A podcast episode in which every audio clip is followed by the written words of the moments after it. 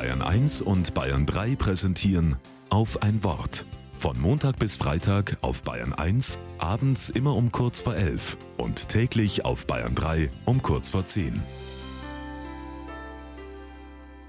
Mit Susanne Bauer.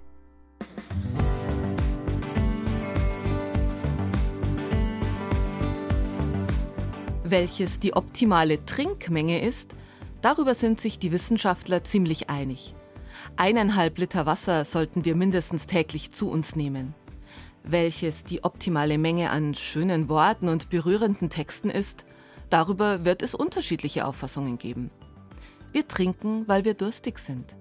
Wir lesen oder hören poetische Worte und vertonte Texte, weil auch unser Herz Nährstoffe braucht.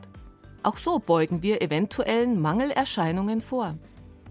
Adventskalender mit Gedichten wie Vitamine, Weihnachtskarten mit Spurenelementen von Hoffnung, Musik voller Ballaststoffe, damit wir die Ängste, die uns bedrängen, besser verdauen können.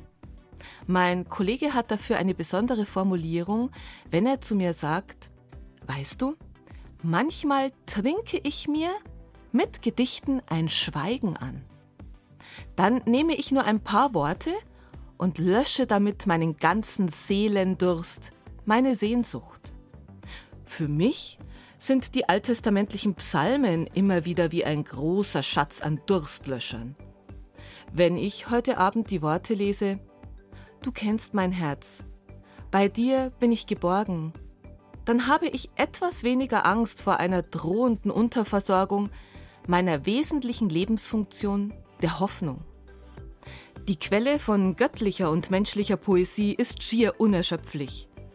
Da darf man ruhig einmal einen kräftigen Schluck nehmen.